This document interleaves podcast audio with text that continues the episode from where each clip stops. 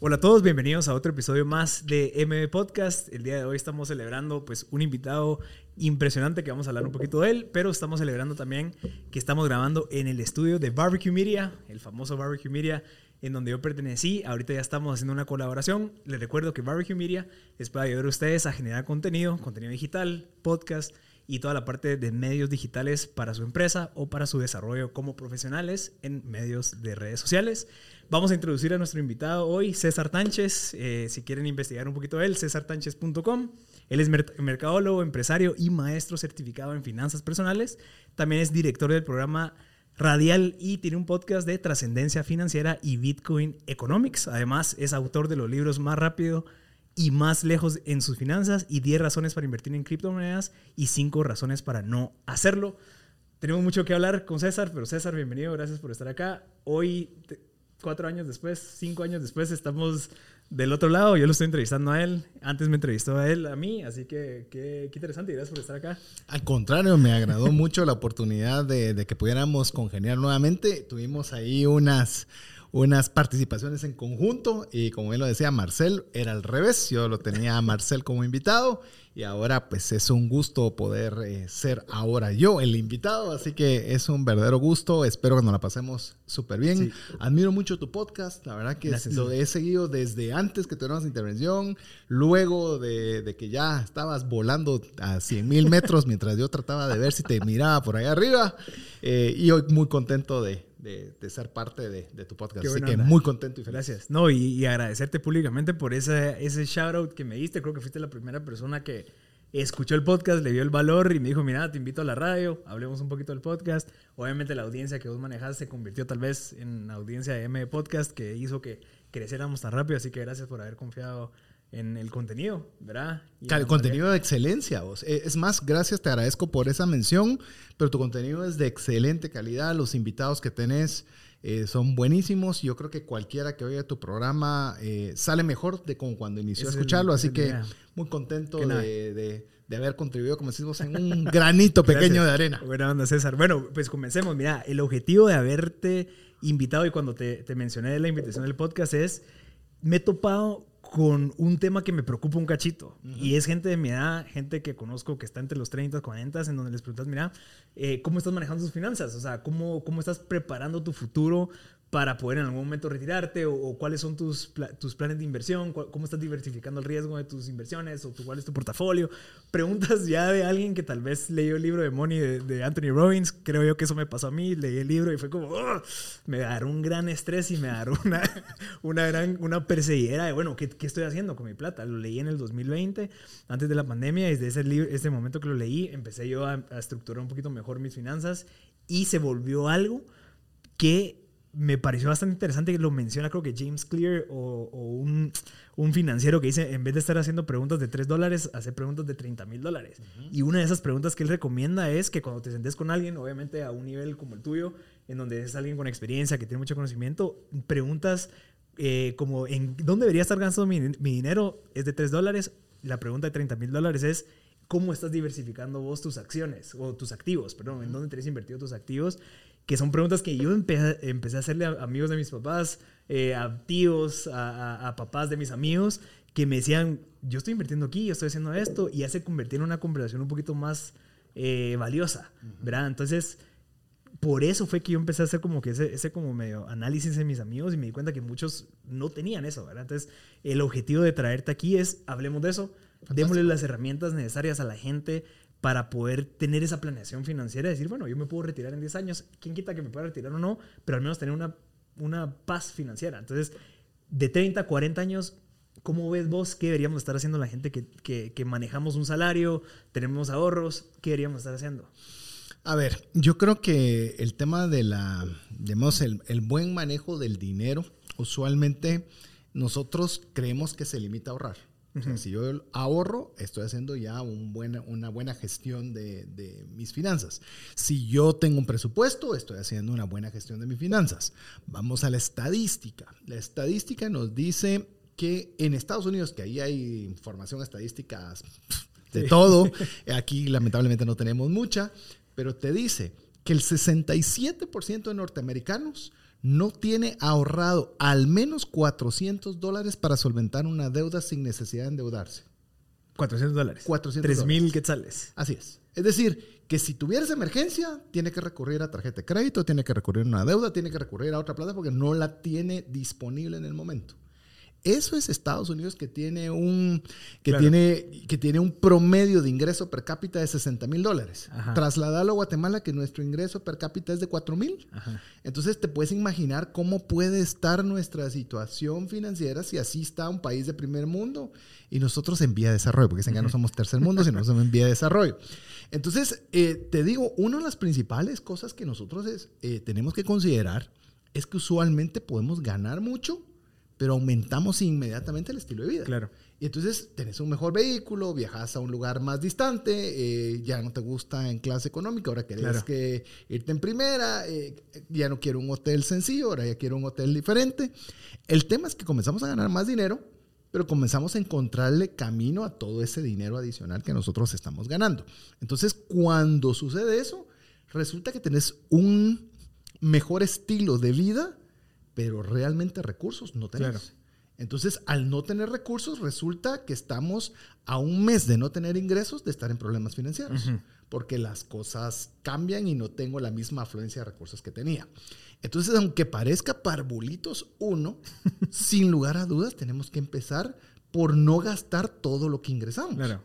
Como te digo, pareciera así, pero eso es básico. Eh, no lo es. O sea, para la enorme mayoría de personas, no importa cuánto ganen, eso es algo que usualmente se violenta. Cuando bueno es salgo tablas. No tengo deudas, pero tampoco Me sobró. nada. Ajá. Tampoco me sobró. Me compré, el- uno- me cambié el auto, eh, hice otras cosas, pero no. Ahora bien, está una pequeña minoría, que es la que mencionas.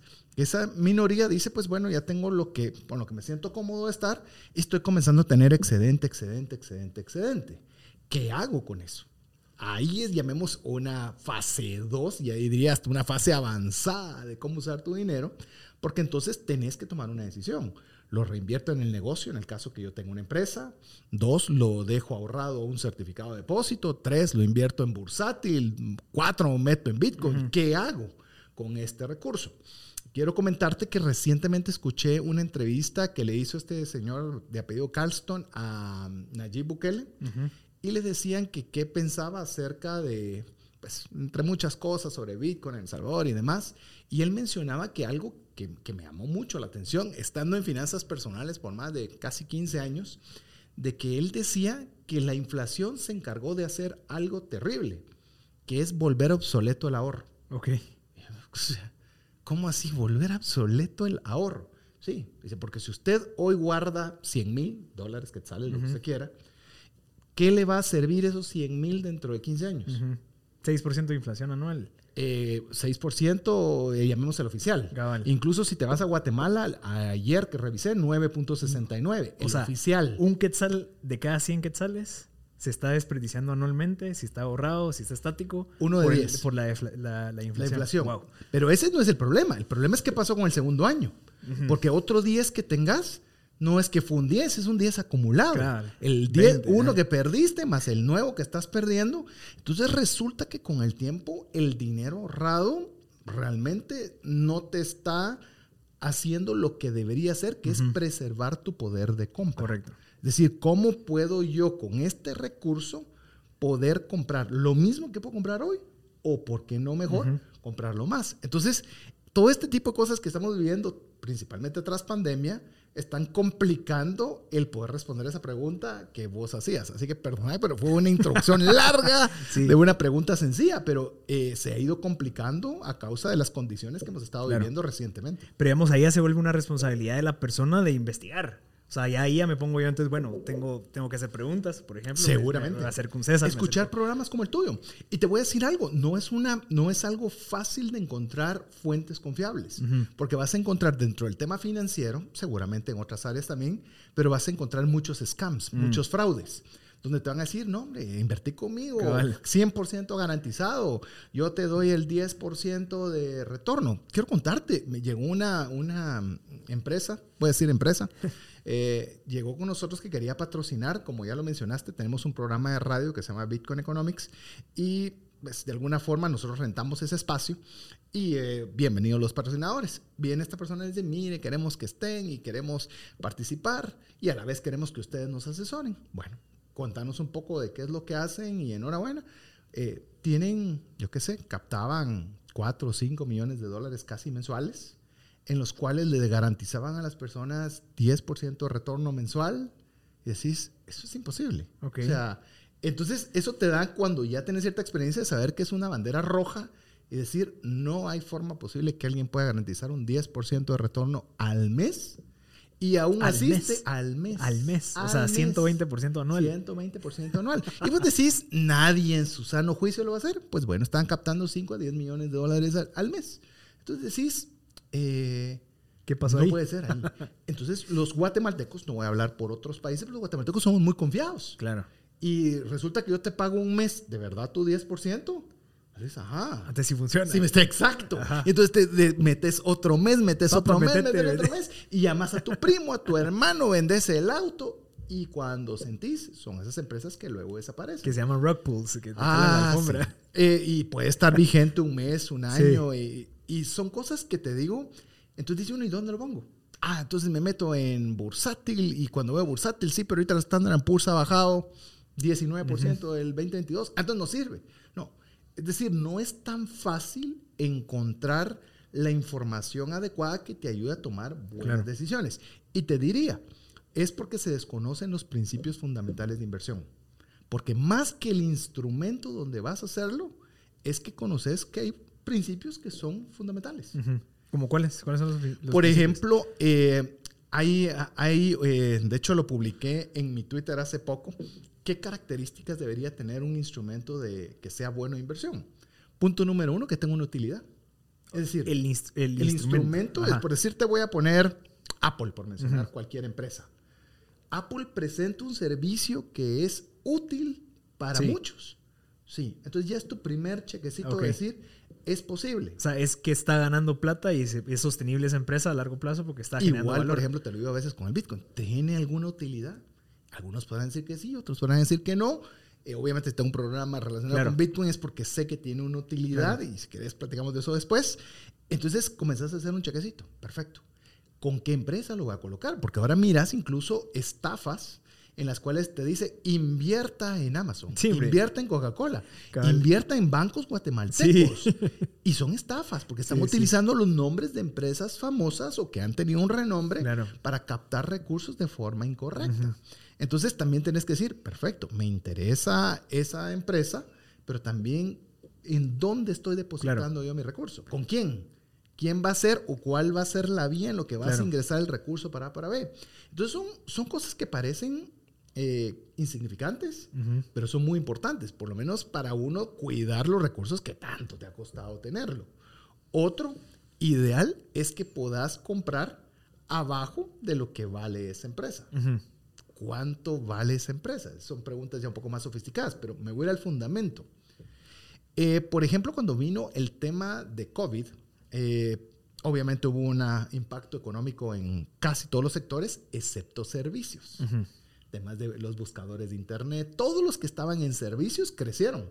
Porque lejos de buscar más Internet, si estabas en tu casa, claro. más lo usaste, más conferencias virtuales, o sea, todos los relacionados a servicios integrados a Internet subieron pero las acciones no lo reflejaban. Las acciones reflejaban que estaba bajo los números y que estabas incluso reduciendo tus o aumentando, teniendo pérdidas de, tus inversiones. Pero eso no significa que las empresas le estuvieran yendo mal, porque estaban vendiendo mucho, les está yendo bien, pero la percepción del consumidor era todo está mal, entonces yo retengo el dinero. Pero no era una función de empresa, sino era una función de percepción. Entonces, hay varios factores que comienza a uno a pensar, sí, está bajando, pero el servicio está aumentando. Está llegando a más personas, están siendo más eficientes. Entonces, no es un factor técnico, es un factor de percepción o emocional. Interesante. Entonces, eh, por mencionarte algunos, uno más tal vez es tener buenos asesores. Mm. Vos me comentabas que platicabas con tu tío, con tu papá, personas de experiencia, y así también deben haber personas, asesores financieros que te puedan darte una buena opinión de qué hacer. A veces, y eso, y eso, ojo, En finanzas nadie puede garantizarle nada de nada. Entonces, mire, pero yo le pregunté a Marcel y él me dijo y bajó. O sea, Marcel no es mago, pues. en mi caso, yo no soy mago. O sea, lo, que puedes decirle es, de acuerdo a los fundamentos, yo creo que esto está bien, yo haría esto y yo creería que los pasos a seguir son los siguientes. De allí a que eso salga, es muy diferente. Pero al menos tenés una opinión de un profesional que te va a dar criterio para tomar una decisión. Porque eso es, eso es algo bien importante cuando vemos el tema de los asesores. Los asesores que debían darnos a nosotros es criterio. Yo veo esto, te aconsejo esto y te recomiendo llegar por allá.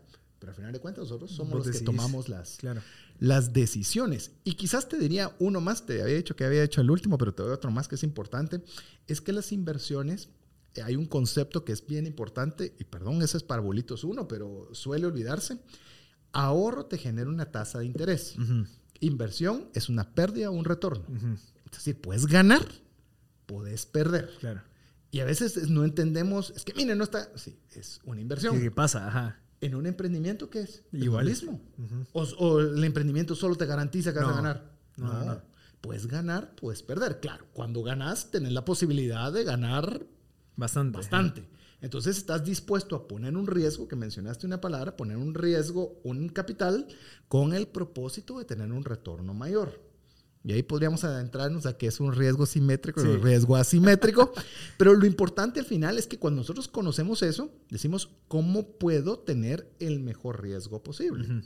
Y muchas veces, con los elementos que te acabo de mencionar, y hay otro que funciona siempre bien. Es aburrido, es tedioso y es hasta demasiado simple, pero lo violentamos mucho, que es invertir de forma consistente en el tiempo. Se acabó. No es trading que ahora sube, que ahora baja, que ahora... Le... Eso es emocionante, eso es adrenalínico y, y, querés portarte más pilas que el, todo el mundo, que el mercado, pero no es la forma mejor en rendimiento y en sostenibilidad que puedes tener. Es una cantidad sostenible en el tiempo. Claro. Si lo haces de esa forma, descansas y los resultados que puedas tener están comprobados que son mejor que si uno fuera muy inteligente o tratar de ganar. Hay una frase que dice, it's better to be in the market than to time the market. Es mejor estar en el mercado que tratar de predecir cuándo a ser esas altas y bajas. Pero bueno, te tiré un montón y si no, paro porque si no sigo. No, ahora hablemos de algo que, que vale la pena mencionar. O sea, creo que la pregunta estaba enfocada en gente de 30, 40, que tal vez es distinto de alguien de 40, 50 y es muy distinto de alguien de 50, 60 y es todavía más distinto que alguien de 20 30.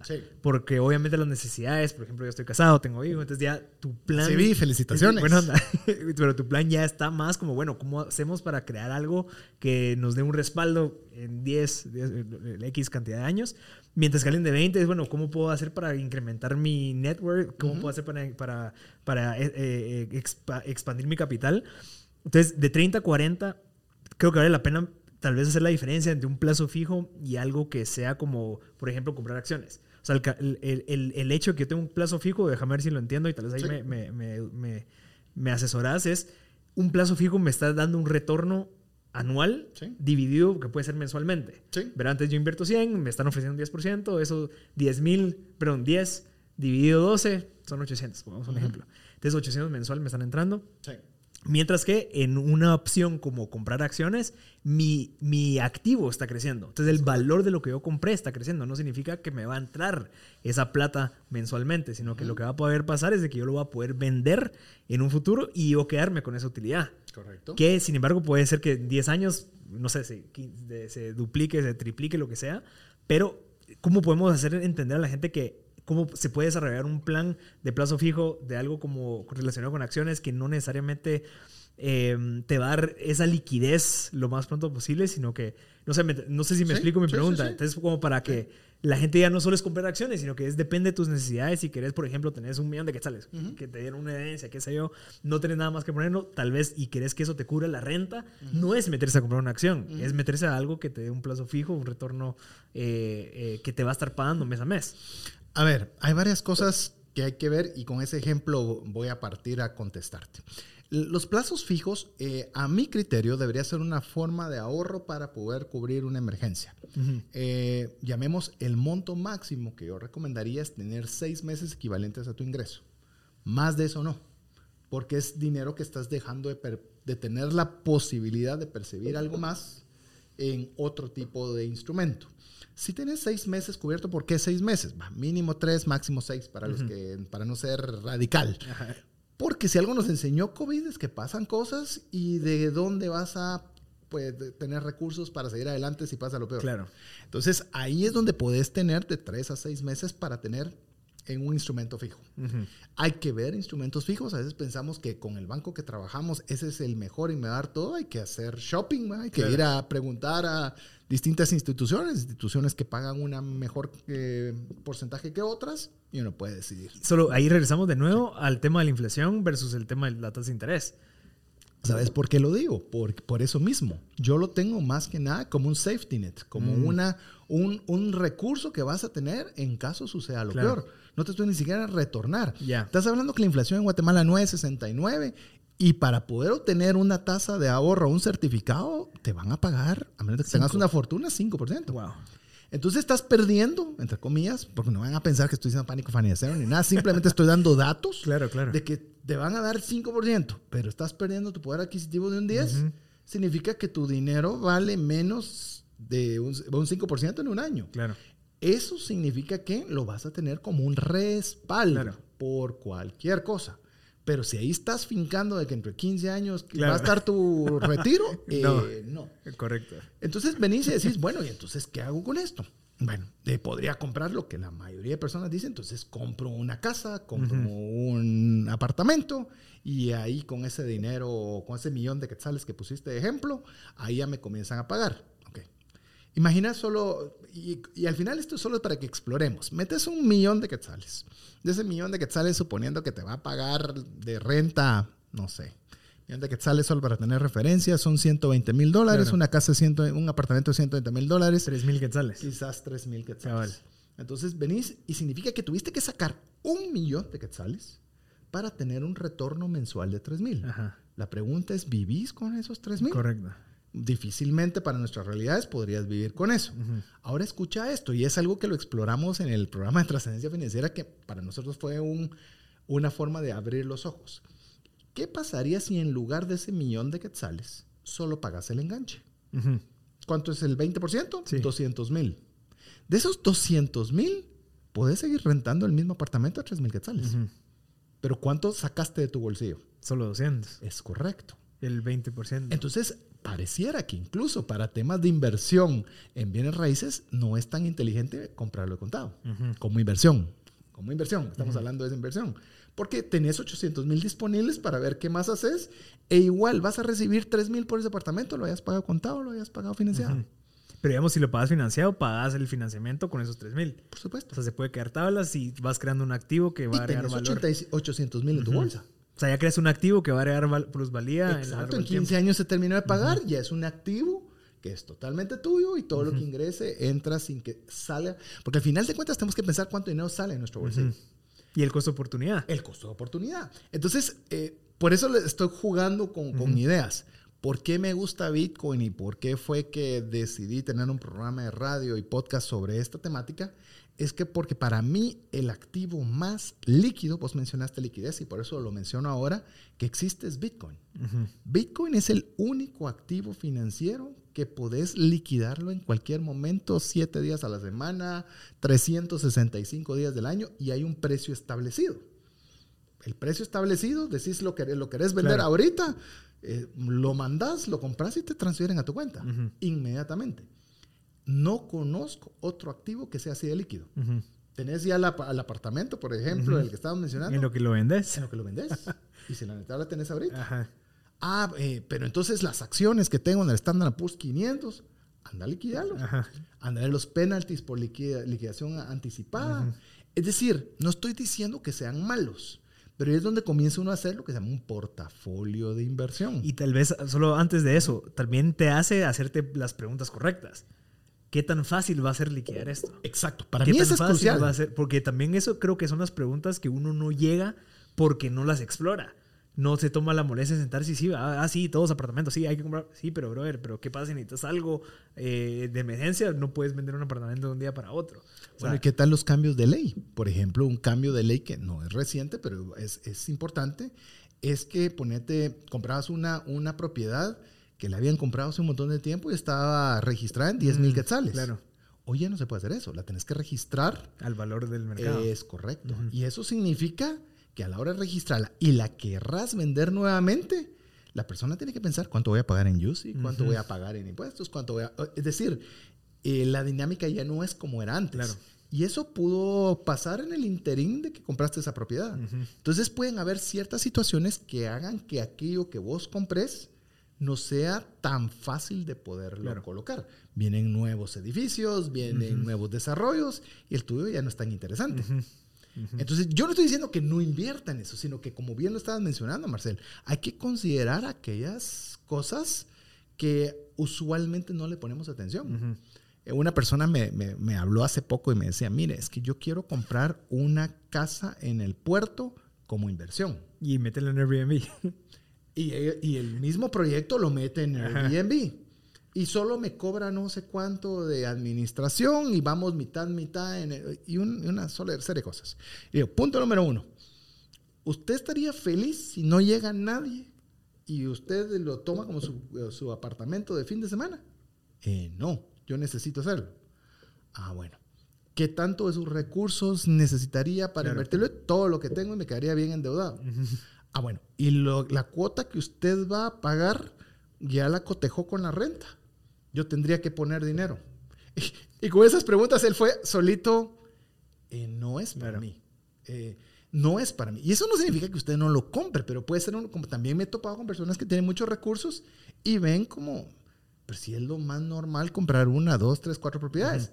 Porque su poder adquisitivo, que es mucho más allá de esos seis meses, tienen tanto cash flow que definitivamente es algo muy sensato ponerlo en bienes más sólidos, porque sus recursos son muy amplios. ¿Cuánto es el porcentaje de plusvalía, digamos, de un apartamento normal? Porque, por ejemplo, yo invierto 100 mil dólares en un apartamento, lo pago cash, se supone que ese apartamento en X cantidad de tiempo ya no va a valer 100, va a valer 120. Entonces ahí decimos un 20% de, de, de interés. Eh, anual, porque incrementó un 20%. La métrica te dice 3%. Ah, bueno. 3% es lo que te dice la métrica, que es lo que ha estado sucediendo en países no Estados Unidos. Porque en Estados Unidos, ahorita particularmente, comenzamos a ver bajas de precios. Porque se están subiendo las tasas de interés para préstamos, entonces ya la gente ya no está queriendo comprar, porque le está saliendo demasiado caro comprar. Incluso están llegando a niveles tan ridículos, por ejemplo, que los vehículos usados te están cobrando un 14.5% de interés. En Estados Unidos eso es absurdamente elevado. Carros usados. Paréntesis, no hay. No hay ni siquiera carros usados. Entonces te comienza a dar de cómo está la percepción de la economía. Eso sí lo compraste contado.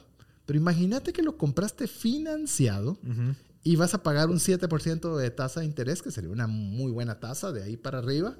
Significa que tu plusvalía no va a la velocidad de lo que estás pagando en intereses. Porque a veces cuando compramos en financiamiento decimos, sí, me costó un millón. Eh, no. ¿Cuánto pagaste con todo intereses? Ajá, ese 7%. Digamos. exacto. Porque eso fue lo que te costó. Es que, otra vez, cuando sea inversión es todo lo que sale de mi bolsillo. O sea, si esto sale de mi bolsillo, quiero ver qué retorno tengo por cada centavo que yo saqué de mi bolsillo. Ahí es donde nosotros tenemos que estructurar y definir cómo lo vamos a hacer. O sea, buscar opciones que también sean como referencia, decir, ah, va, esto me da un 10, esto me da un 8, esto me da un 7. Ya haces un portafolio. Ya haces tu diversificación y también ves, tal vez, dependiendo, y de nuevo mi pregunta, de 30 a 40 tal vez te vas un poquito más seguro que de 20 a 30. Sin duda. y de 40 a 50 todavía mucho más, seguro. Porque te lo pongo, eh, voy a agarrar de 20 a 30, que es el rango anterior al que me mencionaste. ¿Fracasas? Fracasas. Sí. Y te levantas. Quizás todavía estás viviendo en la casa de tus papás y, y te da chance de volver a generar recursos ya de 30 años ya, tenés, ya estás casado, ya tenés un hijo, ya lo pensás. Espérate que entre al colegio. Entonces ya cuando entra al colegio ya te la jugás diferente y obviamente uno tiene que ser poco a poco más conservador en la forma en la que uno utiliza los recursos. Incluso te digo, posiblemente entre los rangos 30-40, muchas personas como vos ya son empresarios, ya tienen su empresa propia e incluso tienen que ver cómo van a administrar el capital o la tesorería que tiene la empresa. Mm. Ya no solo el personal, sino también el de la empresa, porque la empresa también está afecta a inversión. ¿Dónde voy a colocar el excedente de? ¿Lo voy a reinvertir todo? Esto es lo que hacían los restaurantes antes de pandemia. Ah, nos está yendo bien. Otra sucursal. Buenísimo, tengo otra sucursal. Cambiemos las sillas. Ah, que ya la estufa, ya pongamos otra. Y resulta que les comienzan a cerrar.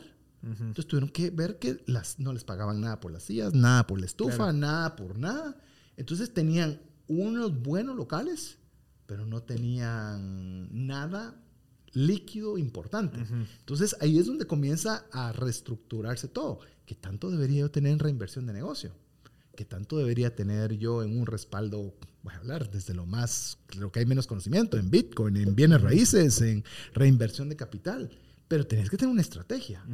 Una estrategia en la cual mi consejo es siempre que busques a una persona que tenga conocimiento y que te pueda decir, yo te doy esta opinión, yo haría en esta situación esto, creo que lo podrías diversificar, diversificar en esta forma y al menos ya tienes una, una, opinión informada y ojo, tercera, porque a veces cuando uno está dentro de la empresa, uno al ser dueño, tenés una afinidad con las cosas, con todo, pero viene alguien que no tiene ninguna afinidad, te va a una opinión fría, que hay veces esa opinión fría no la tenés. El CFO de tu empresa o el gerente financiero tiene una, una opinión que, ay, que, y si le digo esto al mi Claro. jefe o al dueño, tal vez se va a enojar.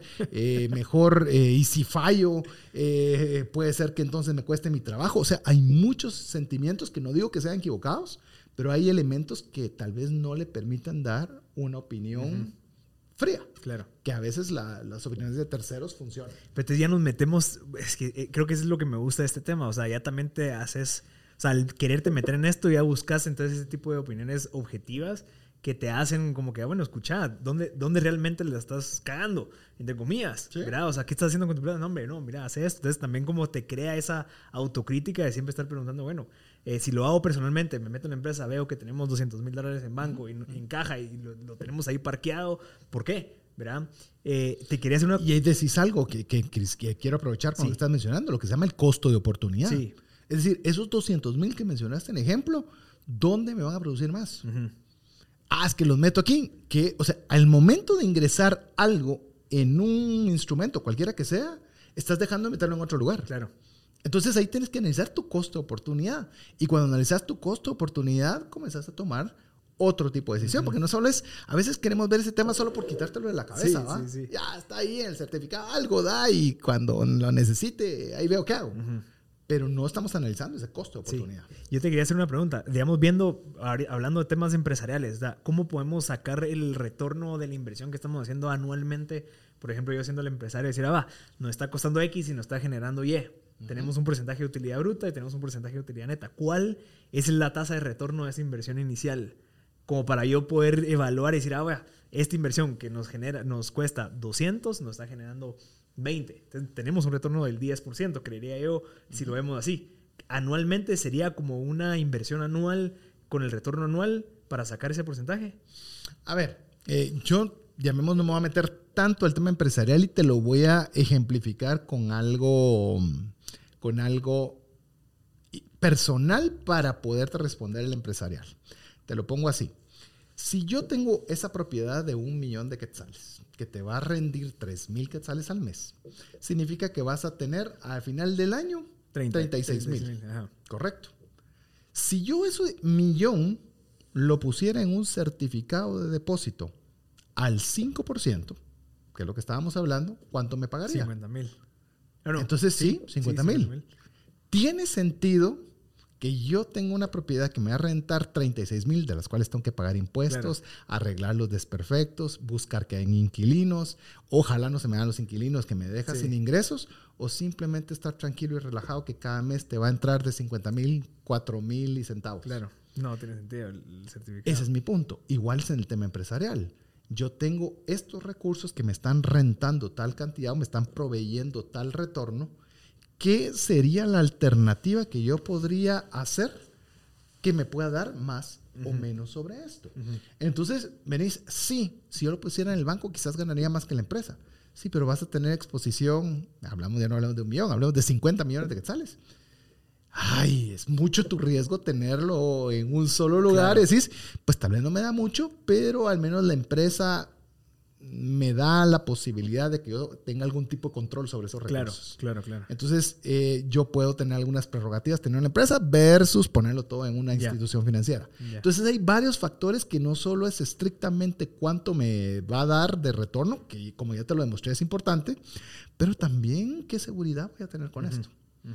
Eh, hemos visto cualquier cantidad de cosas en todo el mundo y uno dice que podría sucedernos a nosotros. Argentina, miremos Argentina, 100% de inflación en un año.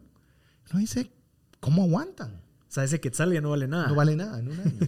Entonces decís tenerlo allí. Por, te voy a poner el caso extremo, que para mí Bitcoin lo que menos me gusta es el tema de inversión, me gusta más toda la infraestructura que está abajo. Pero ponete decir, si lo hubiera invertido en Bitcoin, sí, con las subidas y bajadas tendría mucho más ante una moneda que lamentablemente les está haciendo, ya no digamos Venezuela y anda a otros países. Entonces ahí es donde decís, ¿qué tanto me interesa yo tener un 10% de retorno sobre una moneda que se evaluó 10%? Eh, nada. nada. Eh, pero la inflación es, es como, como se menciona mucho en temas de salud. Tengo una corredora de seguros también. Entonces, eh, te dicen, el, por ejemplo, el... ay, se me fue ahorita. Colesterol. Ajá. No lo sentís. Si tenés alto o bajo, no lo sentís. El día que te dio un cuentazo es que te diste cuenta que, que tenías el colesterol hasta arriba. Por eso te dicen, hay que revisarlo para ver que todo esté bien porque no sentís nada. Mm. Así es la inflación. Ya bueno, sentís, pues, seguís sacando tu billete a 10, tu billete a 100 y... De la nada te dan tres quetzales, tres tortillas por quetzal y de la nada dos. ¿Sabes dónde te das cuenta? Cuando ahora ya que estás ya más a nivel familiar, cuando vas al supermercado, ¿verdad? Y decís, pues, esto costaba 50 y ahora ya cuesta 70. Sí, sí, sí. Entonces decís, ¿y esos 20? Sí, me pasó. Eh, sí, y, y, ahí te das cuenta, ahí es donde se ve la inflación. Ajá. Eh, por ejemplo, eh, tengo la oportunidad de tener un apartamento en un, edificio y en ese edificio hay reunión de junta directiva y te dicen, miren señores, tenemos que subir la cuota. Mm. Perdonen, pero todos le han subido a todo el 20%. Entonces, obviamente no podemos seguir sufragando los gastos con lo que teníamos. Ahí es la inflación. Interesante. Donde la podés percibir. Entonces, yo creo que algo que no le poníamos tanta intención, ahora es parte de la ecuación. Al hacer ese análisis, es la inflación. Por lo menos estoy manteniendo mi poder de compra. Sería llegar al menos a un 10%. Si no tengo ese 10%, es donde debo considerar alternativas que me puedan al menos mantener mi poder de compra. Y hay, y hay alternativas. Digamos, por ejemplo, yo sí tengo Bitcoin y, lo respeto y tal vez no tengo la información o la data como para respaldar esa decisión de Bitcoin. No sé por qué confío en esa vaina y dejé ahí lo que tengo y ahí está y la, sigo manteniendo. Mi esposa cada rato me dice, no, hombre, saquémoslo. Y yo digo, no, hombre, no, esta vaina va a volver a reventar en algún momento, pero dejémoslo como una inversión en un activo que, que de cierta manera yo sí le veo futuro. Sin duda. Luego, eh, creo que es, es, Mi esposa también me dijo que, vendiera. Te voy a contar rapidito.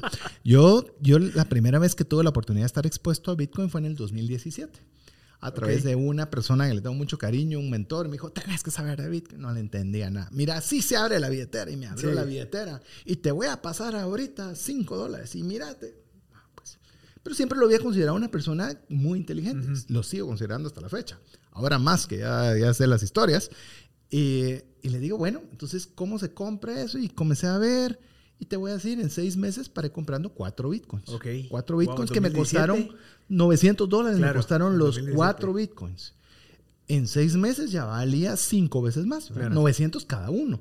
Ahí vino mi esposa, que sí, que mira, ya tuviste ganancias, saber ni qué es eso, vendelo. Y usualmente no le pongo atención en los temas financieros, pero ese yo, ah, tal vez me, tal vez ella ve algo que yo no veo. Le hablé a mi mentor, ¿los querés? No le había ni terminado de decir. Sí. Sí, me los dio. Y obviamente, imagínate, yo vendí esos cuatro bitcoins en, ¿cuál sería? Vamos a ver, 9 por 4 en 3.600 dólares. Ya. Te puedes imaginar, hoy a precio de, de, hoy, 22 mil dólares, pues bueno, Sí, estuve en 63. Estuve en 69, fue su punto más alto.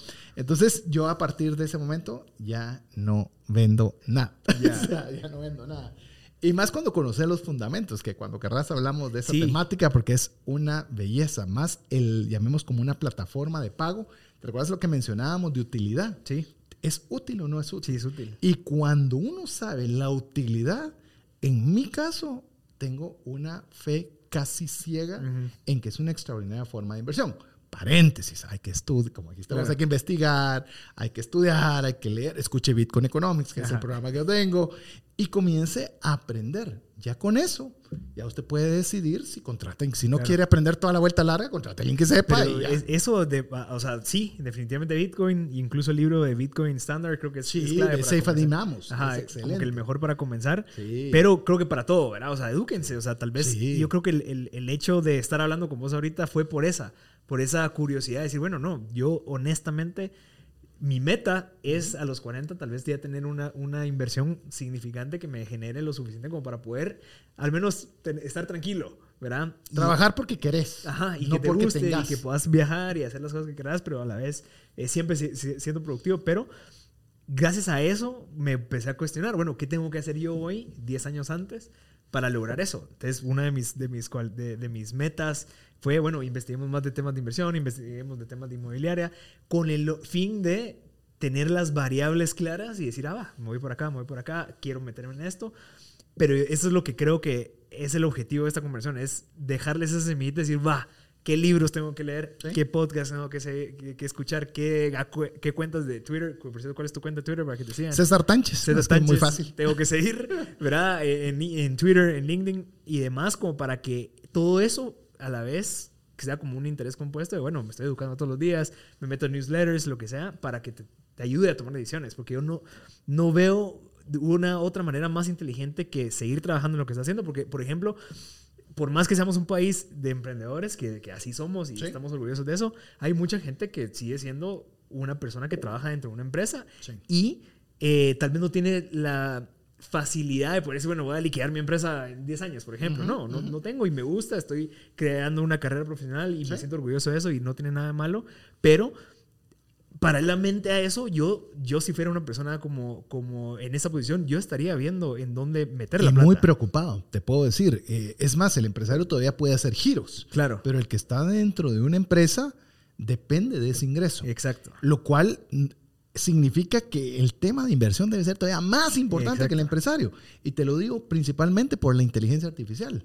Ok. ¿Cuántos puestos se han dejado o ya no son necesarios? No sé si has visto los últimos reportes de Apple, de Google, de Amazon, de despidos masivos. Ok, no, no, no.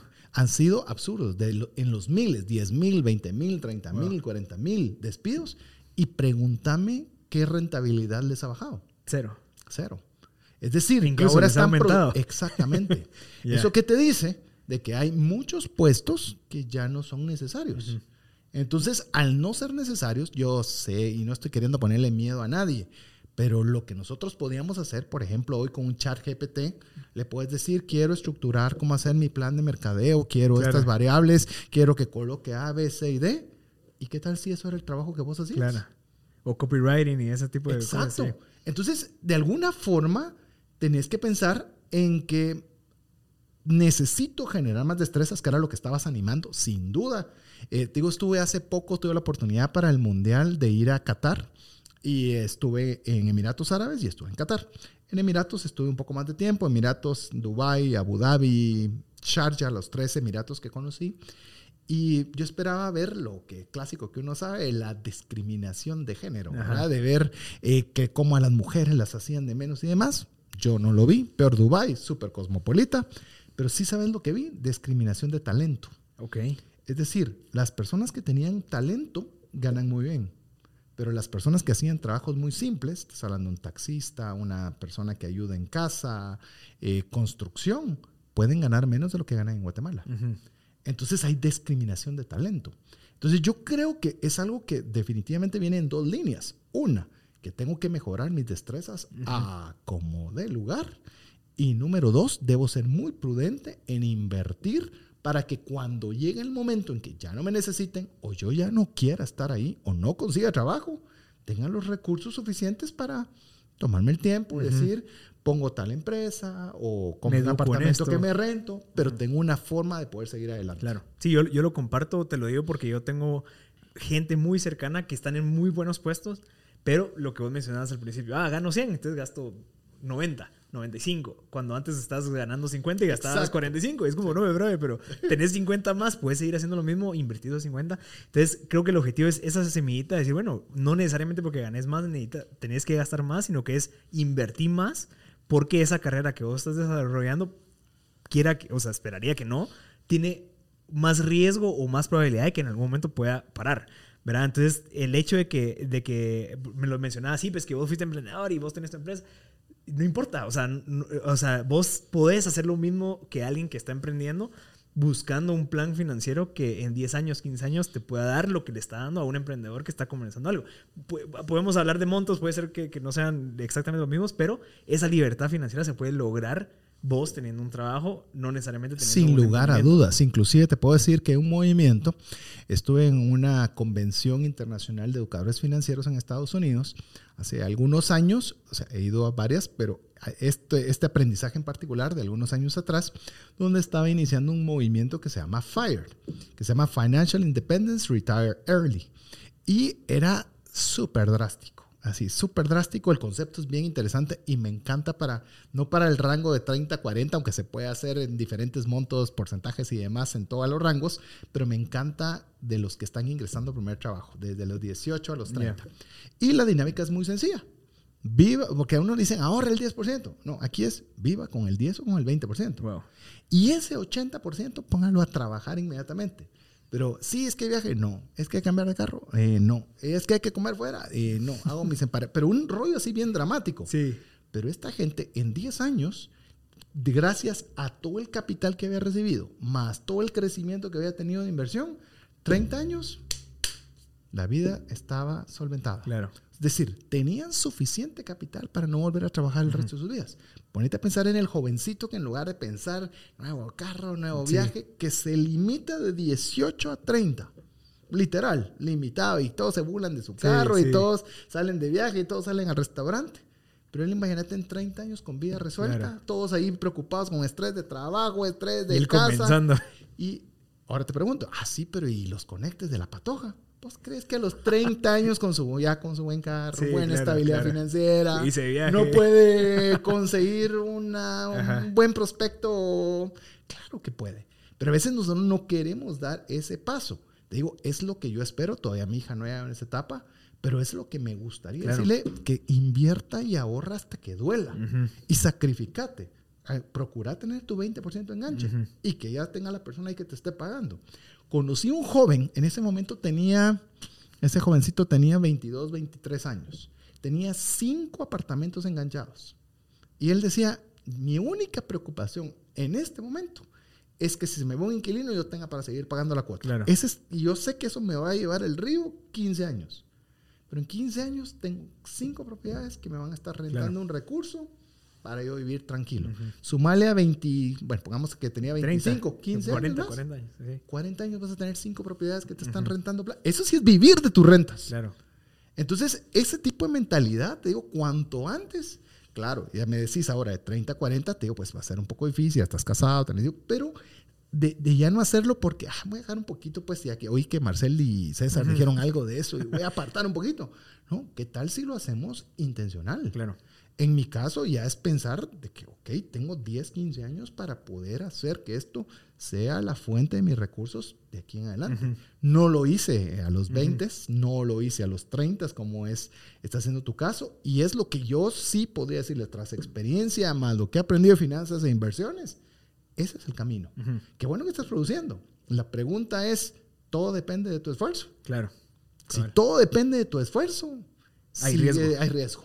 Y se vuelve frágil. Sí, sabes que creo que ta- tal vez ahí una, un buen punto podría ser, bueno, me topo con mi caso, por ejemplo. Si yo tengo un límite de, de ahorita en este caso, pues yo no puedo, sí puedo exigir un poquito más de salario, pedir un aumento, etcétera, etcétera. Pongamos en la situación de alguien normal en Guatemala, que sí, tal vez lo que me queda es exigir un aumento. Va, buenísimo. Mientras que trabajas ese aumento, mientras que paralelamente te agregas más valor a, vos mismo, como decía Jim Brown, ¿verdad? Querés ganar más, volverte más, o sea, volverte todavía más, más pilas. Esas dos cositas las puedes ir trabajando paralelamente. Después puedes rascar y empezar a ver en dónde puedo reducir esos gastos para que ese, ese monto de que antes yo invertía, pues incremente. ¿Verdad? Reduciendo los gastos. Yo leí el libro del efecto compuesto, no sé si sí, mira, effect. Me, me, me, encantó, me, me des, des, desamarró un montón de nudos que yo tenía en mi mente. Y una de las cosas que yo estoy haciendo a la gente que está viendo el video, les voy a enseñar, es este cuadernito. Chiquito, cabe, cabe en, la, en la bolsa de atrás. Y aquí la gente que está viendo el video es todo el listado de los gastos que yo hago día a día. ¿Por ah, qué? Porque esa es una de las metas que yo me puse. Uno de los hábitos que yo quiero cambiar es que a veces gastaba cositas. Que cafecito, que pastelito, que sandwichito, que agüita, que smoothie. Entonces eso, como no tenía esa visibilidad de los gastos, eh, pues pasaban desapercibidos, ¿verdad? Entonces, de la nada dices, oye, ¿en dónde se me fueron X cantidad de plata eh, a la semana, ¿verdad? Entonces, ahorita la, el hábito que yo fui creando con, con, gracias a este libro, dice, 40 cosas más importantes, pero en específico que estamos hablando de plata, es apuntar todos esos gastos. Que te duela y que, que penses que estás haciendo el ridículo, ir a comprar un café y sacar tu libretita y decir, bueno, 20 quetzales de café y lo apuntas. Y, y, me ha ayudado bastante, que incluso hasta lo vi porque lo leí hace un mes. Este mes tengo pues mucho menos gastos que los que tuve el mes pasado, solo por haber hecho eso. Entonces ya te duele. Salís, y sabes más que te duela, salís de la inconsciencia a la conciencia. Correcto. Porque uno gasta de forma inconsciente. Pero cuando lo anotas, ya obligas a la cabeza a, pensar. Incluso usted dice, ala, pero una libretita, ¿no? Anda una libretita. Bueno, si usted es más tecnológico, eh, hay buenas aplicaciones en las cuales usted puede llevar su control de gastos. Yo te puedo decir algo, una de las palabras que creo que está más sobrevaluada, y lo digo con mucho respeto porque sé que esto, esto es delicado, es la palabra presupuesto es que el presupuesto es lo más importante de finanzas personales. Cada vez que me quieren una empresa que hable de finanzas personales, me dicen, háblame de presupuesto. A decir, presupuesto es sobrevaluado. ¿Por qué? ¿Qué es lo que tiene que ver el presupuesto? Lo que ingreso y lo que gasto. Así es. Pero ¿sabes cuánto gastas? Esa es la gran pregunta. Porque lo que ingresas posiblemente sí, pero lo que gastas, no. Entonces, si no tenés gastos, ¿cómo puedes llevar un presupuesto? Claro. No sabes qué, en qué estás gastando. Eh, recientemente eh, eh, lancé un curso digital que se llama Transformando tus finanzas y les puedo decir, ¿dónde lo pueden encontrar? Lo pueden, vayan a mi página cesartanches.com y ahí scrollean y ahí van a encontrar el, vínculo para, para, para, el curso. porque no me recuerdo ahorita, es herramientasprácticas.com diagonal, no recuerdo, pero más fácil en mi página. Ahí lo que yo le dedico tiempo es a eso a controlar los gastos. Es que si controlas los gastos y, y gastas, oiga bien, no es no gastar, es gastar de forma inteligente. Te lo pongo así. Un café en cualquier venta de café, ¿cuánto te cuesta? 18, 20 pesos. 20 pesos. la libra de café en tu casa vale 60 quetzales la libra. 60 la libra. Ajá, que te incluye, no sé, tal vez unas Te lo digo de una vez, 53 tazas. 53 tazas. Va. Pero aquí está la, la lógica. Oye esto. 60 pesos te cuesta el, la libra que dijiste café. Ah, no, pero el premium, el premium cuesta 120. Jamás voy a comprar una libra de 120. Te sale a dos que sale la taza. Ajá. Pero si estamos dispuestos a pagar 20 quetzales por, por una taza que no es la hiper premium, pero no queremos pagar por esa libra. 120. 12, ajá, 120 para que te salga dos. Claro. Entonces ala, me recuerdo de una persona, pero usted qué quiere que para mí ir a comprar un café, salir de mi oficina y poder dar una vuelta? Pues póngase en su termo, vaya a pasear de la vuelta, toma un café de exagerada calidad, va, compre esas maquinitas que ya le hacen todo, le va a salir a 5, se ahorra 15 cada vez. Es decir, no estoy diciendo que no se tome el café. Solo que seamos conscientes seamos conscientes. Inclusive, ¿sabes algo que es bien interesante? Y, les animo a leer Economía Conductual. No sé si has leído Economía Conductual. Es una, de hecho, ah, es una, rama de economía. Una rama de economía que mezcla la economía con la psicología. Mm, interesante. Te puedo decir Dan Ariely, si quieren leerlo, para mí es el mejor en esa rama. Dan Garelli. Dan Ariely. Dan Ariely. Él, eh, de hecho, el último ganador del Premio Nobel de Economía fue, déjeme que me recuerde, pero es también de Economía Conductual. Ok. Eh, James, eh, no, es apellido Thaler, no me recuerdo el nombre. este, estas personas te dicen, mire, usted si va a gastar ese café, úselo, pero solo para los viernes. Mm, ¿Por qué razón? Porque usted va a añorar ese café. claro, que sea como una meta, un una deleite, claro. un deleite, un disfrute. Pero cuando usted se toma el café todos los días, uno más, uno Claro. menos. Y ya ni siquiera lo haces intencional, ni No, consciente, ya solo exacto. toca. Toca, así es. Y, y- y si te das cuenta, a veces dices, "Ah, uno, uno diario. Cuando ibas a ese control, te das Claro. cuenta que no fue uno diario. Claro. Fue uno en la mañana, uno en la tarde, y así suman 10. Claro. Multiplicarlo por 20, Sí. multiplicarlo por 4, multiplicarlo por 52. Y decís, todo ese dinero.